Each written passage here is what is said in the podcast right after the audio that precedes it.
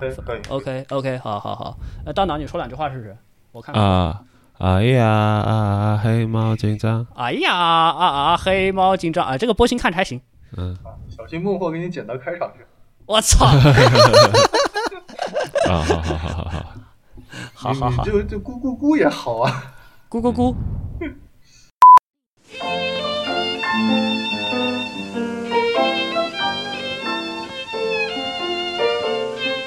欢迎收听第呃，这也不不知道多少期老司机了啊，反正就这样吧。呃，我是索尼克，我是大脑，我是键盘侠，嗯、然后这期呢，我们聊一聊这个一个比较有趣的话题，就是多声道的啊多多单元的这个耳机啊、音箱它背后的一些故事啊，就多单元的这些东西。就先说一下那个多单元为什么要说做多单元吧，总得有个原因是吧？然后多单元呢，它其实是一些扬声器物理特性上一些不足做的一个这么一个解决方案，就是有一些那个材质呢就特别适合高音，有一些材质呢适合中音，有一些材质呢适合低音，就是没有说同一种材质就能做的那个高低音都比较好。当然，现在材料材料牛逼了，可以这么说。但以前材料还没那么牛逼的时候，就它那个呃都有一些限制，包括其实都不只是材料，就包括那个振膜的大小啊，对于那个呃频率的那个响应，它都是不一样的。所呃所以说就在多分频的这个呢，就是呃能把这个不同频率下的呃音乐，就是分给不同的单元去播，呃，这主要就是它一个产生的原因嘛，对吧？其实就现在的话，现在分频的话，以前的话只是说音箱用到，那个耳机的话都是只是一个单元，因为呃，耳机的话，最近它也流行起来说玩分频这些个东西，也就是最近几年才才才有见到，就耳机就大大规模的见到是最近几年。其实耳机分频可能有些最早有些比较蛋疼的，可能可能玩一下，然后但是呃。呃，像主要是动铁动铁这玩意儿出来之后，它的那个耳机分频的这些个产品就多起来。其实动圈的话，因为那个东西太大了，就是在就在耳机里，动圈耳机里它的那个动圈的单元太大了，就再放什么分频的那些个东西，其实、根本放不下。除非说现在的话，可能双动圈有一种是那种类似做同轴，就是前面一个小高音，后面一个低音，除非说是这样子做做分频。但是呃，其实耳机的话，它那个单元已经足够小了。其实就是说动圈来说，它是这样，动圈的话，它的那个为什么呃以前他他说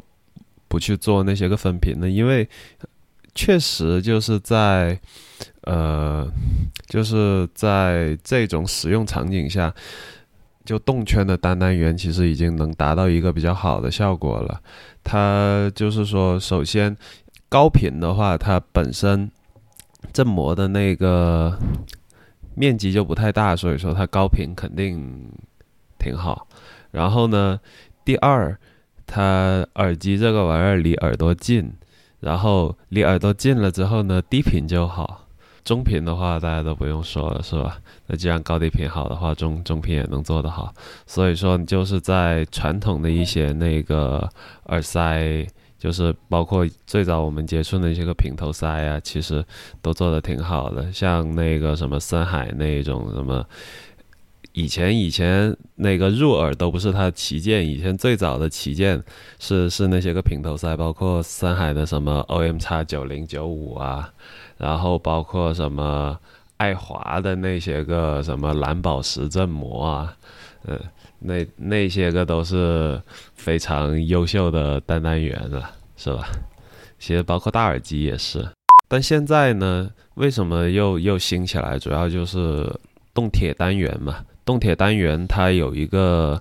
呃不好，就是说它的振膜面积比较小，它就中间一个那个震动的一小片儿。显铁是吧？嗯，对啊，呃，嗯其实应该有一点要补充一下，就是动不叫动铁单元兴起，呃，就是出现了，应该说是动铁单元又重新开始流行了。嗯最早动铁单元其实它历史是比动圈单元要早的，最早的耳机它就是动铁的，只是嗯因为当时技术限制嘛。嗯嗯嗯但是完了的话，呃，到可能就最近十来年的样子，这个动铁单元的耳机才开始复兴，因为就是说很多以前做这个什么听力保护啊、做助听器那些厂家又又开始进场了。最早的话，耳机这方面可能居多的还是说动圈动动圈单元嘛，嗯。偶尔有一些静电什么的。嗯，对，对，完了的话，更早一点的多分屏系统的话，你像 AKG 早年有一个那个叫 K 三四零，那是一个就驻地驻集体加上这个动圈辅助的这样一个也算多分屏系统了。嗯嗯，而且还有一些日系有一个塞子叫 HV 一百吧，那个我记得也是个两圈两圈呃就双动圈的一个设计，不过它是用物理分屏。嗯是就那个是松下的玩意儿嘛，然后对对对当当年就是说松下它有两款，我记得就是一个低端的叫 HV 五零，嗯。然后高端的好像就是你说的那个 HV 一百。嗯。其实我之前拆过它那个低端的，自己自己玩过，就直接两个单元并联的。盘了，啊，嗯。不用对用个毛分屏不分啊，两个单元并联的有分屏吗？就没有啊，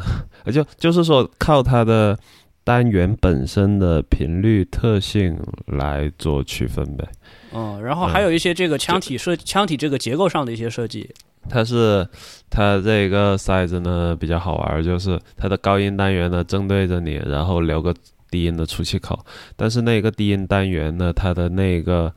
呃是做了相当于是类似导向？导导向式的，它的那个初音，它的振膜正对的呢其实是正后方，它不像现在的它的那个振膜呢的方向是对着耳机的，就松下那个玩意儿的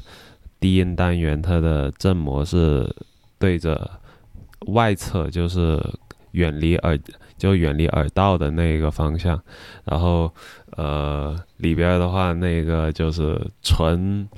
靠单元本身的那个频率响应来做那个它不同频率的区分。就非常非常无脑的设计，连连一个那个分频电容都没有。啊，说白了，这俩玩意儿是背靠背是吧？嗯，背靠背，然后我猜这个低频单元可能是相位反接的。嗯 反弹嗯是，对对。对，然后动铁的话，就是它最早是什么舒尔啊那些个，舒尔、呃英特美啊，不对啊，嗯，嗯，那个什么小四啊那种小小四简直是一个助听器是吧？就是个助听器。嗯就是个助听器对就是个助听器，是听听音乐比较好的助听器。全屏助听器，嗯，对，呃，小小四那个，我我们那个老玩家还还还对他那个三节套声插的感觉念念不忘，是吧？呃，就就不深插都都没法发挥小四全部的功力。嗯。然后现在呢，就是呃，动铁单元呢，就是它有个好处，就是呃，比那个动圈它的声音要更细腻一些嘛，然后失真就听耳朵听到的失真小一些，但是它的那个缺点呢，就是说它的那个频率响应范围不是那么的宽，所以说有一些就全频的话，为什么那个？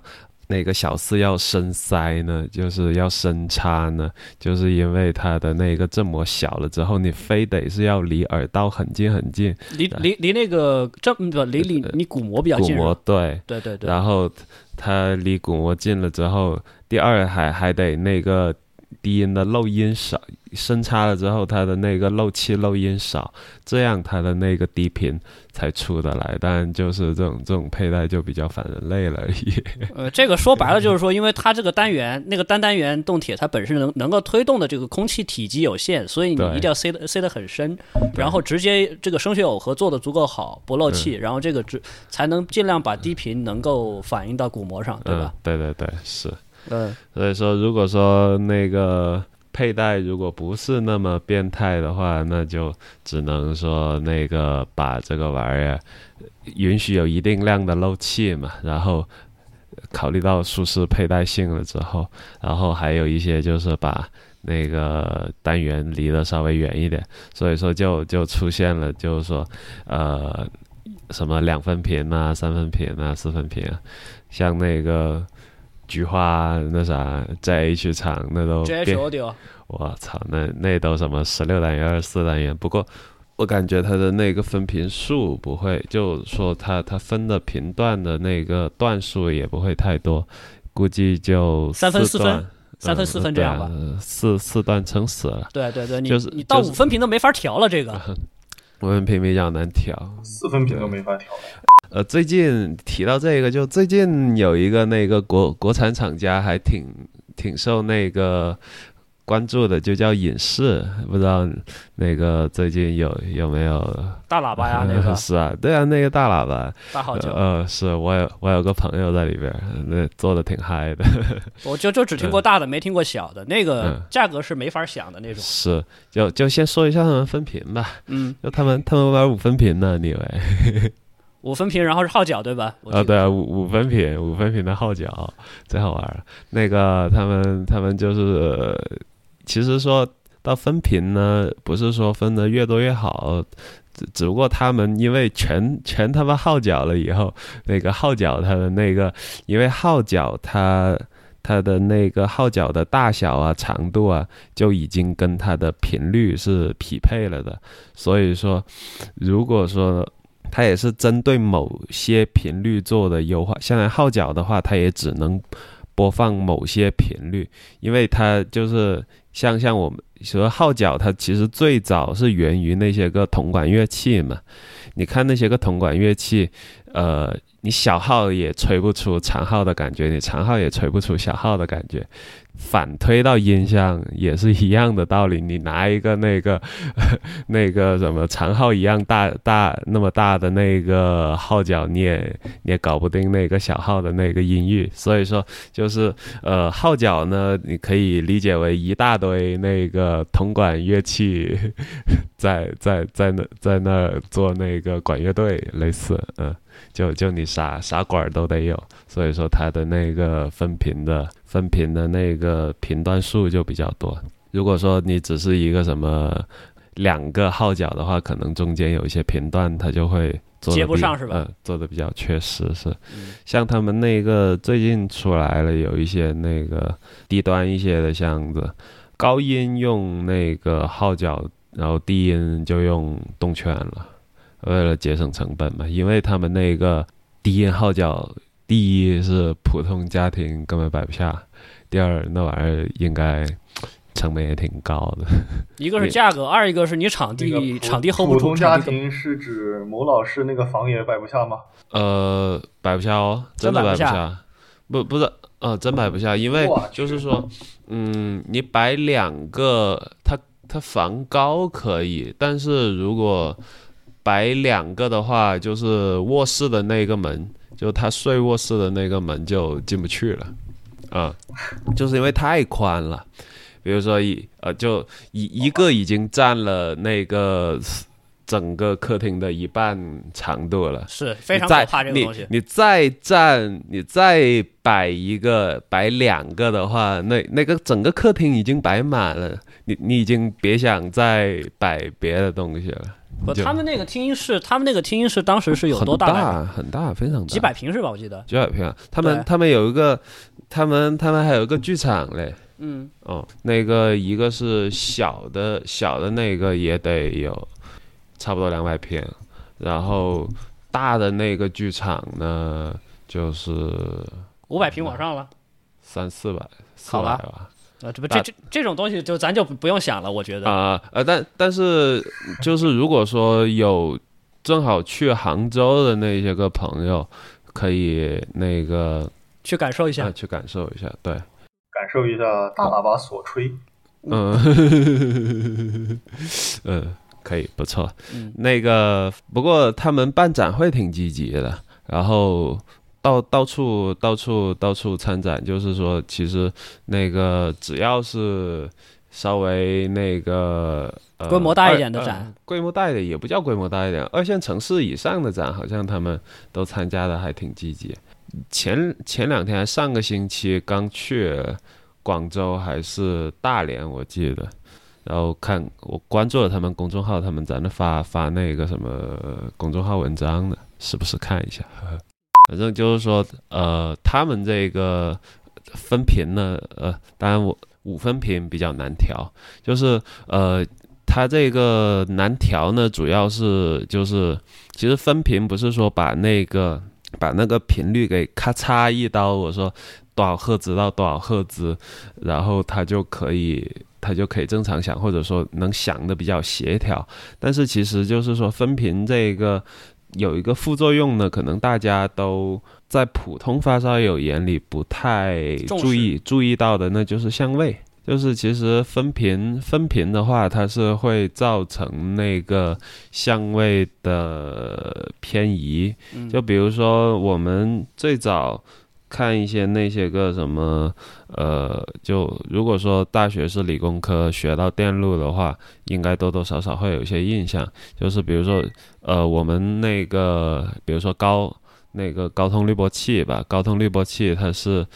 当然功放里边呃就音箱里面最简单是拿一个电容做耦合，功率分频吗，呃，对啊，对啊，啊，就是就最简单的无源分频嘛，就拿一个比较简单的那个高通或者低通来说，是吧？呃，高高通滤波器，呃，说说点人话吧，就是那个只允许高频率的呃信号通过的滤波器叫高通滤波器嘛。高通滤波器一般最简单的话，那就是拿个电容耦合，呃，电容那个 C 呃电容做串联，然后有一个电阻下地，呃 CL，或者说因为那个喇叭的话，那个呃 CCR，因为喇叭本身就是一个电阻下地，所以说。它它是有直流分量的，所以说在实际音箱设计里面的话，它就一个电容那个耦合串过去就好了。但是这个电容耦合呢，其实它那个相位的话是超前了九十度，对，嗯，所以说就是说那个它的相位呢，跟跟实际你不加这个电容，它的那个相位是不一样的。呃，说到相位呢，就是说它我们可以理解为到来的时间吧，嗯，这个意思，说说的通俗人话一点，就是到来的时间，就是你来的快点儿还是来的慢点儿的问题。嗯，打个比方吧，你不加电容，这个东西应该是九点钟到的，你加个电容可能就，比如说提前十五分钟到，差不多是这个意思。啊、差不多是这意思。对对对，所以说，如果说你大家这个各多个频段齐奏的话，你有前有后，这个声音就不和谐了。嗯，所以我们还需要通过其他一些方式，最后把这个相位响应，就是说大家多个单元之间的这个时序给它调的和谐一点。对，没错。嗯，然后呢，就包括那个低音单元嘛，低音单元也是。低音的话，它是那个个什么 LC 滤波器，它这个它也是，就像它是它是那个相位，比如说是相位推延后九十度啥的，然后那些个就是它会晚一些，嗯呃晚一些到来，就是说，比如说你一个两分频系统，两分频系统的话，你的相位的话，就是比如说一个是早九十度，一个是晚九十度，它它这两个声音就区别比较大，是吧？嗯然后怎么怎么让它又统一一下子呢？就再再把低音，比如说刚才你说的低音单元两根线一反接，我再调一个 一百八，哎哎，这不正好了吗？是吧？是的。当然了，实际工程实践中还有一些办法，比如说我们可以用全通滤波器，嗯，就说你通完了的话，频率是没没影响，但是你相你这个相位会做一些反转，嗯嗯嗯，对，这样也可以做一些针对性处理。嗯是，呃，那言归正传了，就是说，不管是音箱呢，还是耳机，就嗯我们一般情况下，主流的现在是有三种分屏方式嘛，嗯。就是说让它多个单元之间这个协作工作一起出一个比较和谐的声音，一般有三种方式。第一个呢，最传统的就无源功分、无源功率分频。这个刚刚大脑总已经提到了，就是比如说就就串串电容啊，或者 RC 滤波器啊，或者高就是说或者多阶的 RLC 滤波器这种的，这是很常见的。很多那种传统的多单元音箱里面的话，呃，功率分频器这块其实应该算是成本和这个设计成本会比较高的一块儿。然后新一点的一些方式呢，你像用模拟电分，一般来讲就是说，呃，这个可能有源音箱、有源监听音箱上面会用的多一点，以及现在很多消费类的这个就做的好一点的这种电脑喇叭、电脑音箱，它这个是怎么实现的？就是每一个喇单元前面有一个后级，有一个后级功率级做功放，然后这个后级前面呢，前在前级的部分，它除了说这个调整这个呃。输入电频以外，还要干一个事儿，就是针对每一个单元，它会做针对性的这个电子分频处理。说白了，也也就是过一下滤波器，带通啊、低通、高通这种的。完了的话，这是一种就是通过模拟方式的。对应的话，模拟模拟电分还有一个数字版的，就是 DSP 分频。DSP 分频其实呃说起来也差不多吧，就是还是独立的后级，每个单元一个独立后级，但是后级前面它是靠 DSP。加多路 DA 来实现的这样一个效果，就是说 DSP 调整的话呢，它的这个容线，就是说它这个兼容度相对来讲比模拟电分会要差一些，你要调的很精确。但是好处是说你可以调的这个调整灵活性会好很多，就是说你硬件确定以后，剩下你全靠软件活就好了。嗯，就喜欢软件。嗯，键键盘侠这个老师对对于 DSP 应该是很熟的了，可以稍微讲的细一点。我不是搞 DSP 的呀，大脑你别挖坑啊！啊，你啊，好吧，好吧，好吧，造示范器的。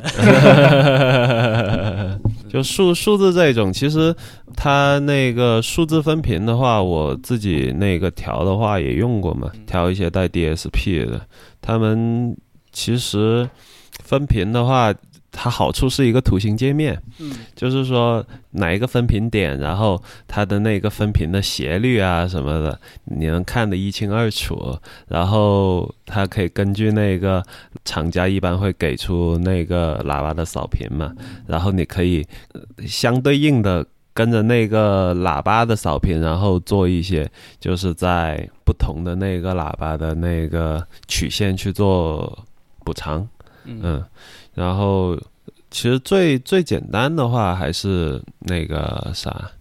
啊呃呃，我说那个 DSP 最好的还是它的那个界面吧，就主要是它那个界面，调起来比较直观一点了。你不像调功率分频或者说模拟电分一样，你前期还要先仿真，仿完真以后电路上你万一要再调整，好吧，先动烙铁，对吧？其实 DSP 还有一个好处，应该呢是可以根据你特定的使用场合，比如说你的房间，然后进行调整，其他的就。那几种模拟方法就没办法实现了。对，它是固定的，它是固定的。是，现在那些个家庭影院都是那啥的，都是 DSP 的，呃，都 DSP 的。它放一个麦克，它会接一个麦克风，然后你就放一些扫频信号什么的，然后一个一个喇叭调这样。对，差不多。先把幅度，先把幅度给它给它搂齐了，先把幅度对齐。幅度对齐以后的话，针对性，特比如说，特别是调低频，嗯，把低频频响、直播什么的搞一搞。嗯，是。但是 DSP 它也方便是方便，只是说会有一个问题，如果你调不好的话，引入的这个非线性失真也还是比较蛋疼的。呃，非线性失真主要还也也也是相位的，而且呃，DSP 可能硬件贵一点，硬件。硬件不说不好，这个就是便宜 DSP 也可以做的很便宜。对，反正现在 DAC 也便宜，人民币五块钱以下的 D DSP 都有，我操，真便宜。不，主要是这个现在就半导体工艺进步以后，你数字电路这个工艺是越来越便宜了。是，嗯，以前可能说几十块人民币成本，对吧？现在可能做一做几块钱就行了。TI 好像还有专门的做这种的芯片，不，大家都有，其实各好几家都有。呃，你说 DSP 那些个东西。DSP 还是，如果是数字分的话，那就是 DSP；要是模拟分的话，那就是一大堆运放。嗯，那比如说我拿一个什么四运放过来，它什么四幺三四啊，好，一一个四幺三四接点那个无源的外围阻容，它也是个模拟模拟什么淀粉，是，还能还能分四分频，我操！当然 DSP 我倒是想起来还有一点，就是说 DSP 的话比较讨厌的是，它这个东西如果说你要求高一点、高性能的东西，它会有一个延时。嗯，对。而且的话，就嗯，如果模拟电分或者公分的话，相对来讲延时会好控制一点，因为你模拟电路延时可以忽略不计了。嗯，是，它只它只是那一小时那小段的相位，对，那只是相位问题了。DSP 的话还有延时问题，嗯，对，就那点点。对，因为 DSP 的处理机制，它是实际上是信号过来以后，它是切成一段一段的，就是每一段处理完了，然后再送回去，送出去。就是说，每处理这一段呢，就是我们就会有一个延时，然后最终呢，它就多了那么一段出来，然后就有这样延时。然后模拟的话，它是不它是同时处理，模拟是连续的。嗯，它它没有说分段处理。当然，我认识有有一些做这这方面音频算法的大哥，他们有两派吧。一一派呢，就是直接就主要用的多的还是现成的这个 DSP 音频 DSP，比如说 ADI 的 Shark，这个现在用的特别多。完了的话，还有一类上病一点的，要与时俱进嘛。他们用 FPGA，嗯，FPGA 就就灵活。二一个就是说，它如果开发能力足够强的话，延时也可以忽略不计了。嗯，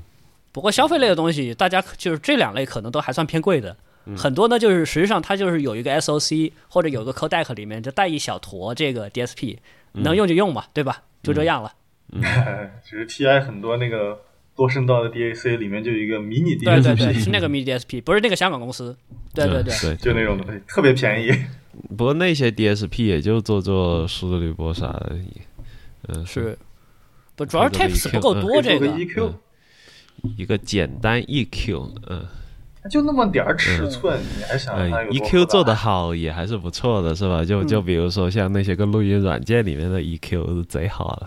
了，像像像模但模拟电路里边那那些个 EQ 呢，主要就是经典的那些个模拟调音台，嗯，然后那那些个 EQ 也是做做的非常之好。嗯，EQ 说老实话，这个东西看起来最简单，实际上就是数字音频算法里面 EQ 是最难做好的。嗯，就是说，对对，声音就能想能想简单，嗯，要要做好听难。因为说说老实话，就分频这一块的话，就多声多单元这个回放分频，它肯定要跑不掉的一个东西。说白了，它就是 EQ。嗯，对，嗯，对，但 EQ 有一个问题是什么呢？EQ 你做不好，特别是数字域的 EQ 了，你做不好的话，那可能多过一两重，那完了，声音就糊掉了。嗯，是。而且这个东西还不是那么好量化的。嗯，嗯，就是说那个在专专门录音软件上的那些个 EQ 呢，比如说你拉某个频段，它那个声音依旧是比较细腻的，然后不至于说失真啊，或者说比较细腻干净的这么一个声音。但是如果说我们以前可能就是有玩一些比较老的那些个 MP3，就那会儿算力更不行的时候，你哪怕动那么一点点。那就完蛋球了。那声音好糊啊，又又糊又粗糙，是吧？呃，这个其实说白了，它是量化误差。因为高性能的这些 D 呃数字 EQ 方案的话，它里面卫生它是很高的，它会要先做一个采样率和这个采样卫生的转换，给它留足余量以后再处理，处理完了再倒回来。嗯，这样的话对于声音影响比较小。但如果说你就是很便宜的方案。那不好意思，它动一丢丢啊，那这个量化误差就大了，然后声音就完蛋了。嗯，是，嗯，它主要是那些个中间中间量保存的问题，是因为它那些个它会经过很多阶的运算，就比如说那么几十阶的那么个运算嘛，它就相当于中间变量要砍掉几十次的尾巴。是要砍掉几十次的小数点，对这个积少成多就蛮可怕了。是，有有些几十次，有些上百次的。嗯嗯，所以所以说呃，就是在就是说位宽不够的情况下，它它位宽越少，就意味着中间量它丢掉的就越多。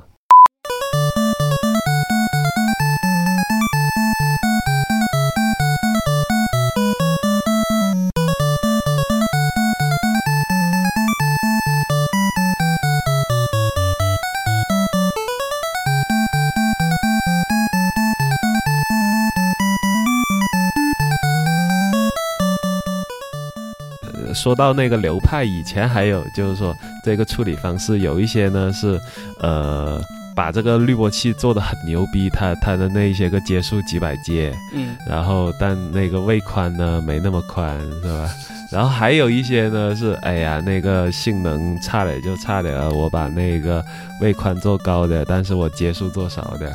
就是虽然那个滤波器响应不是那么好，但是它那个还原出来的效果，呃，就是它最最终得到的那个值，量化误差嘛，量化误差会小一点。那就是说，那个实际听下来的话。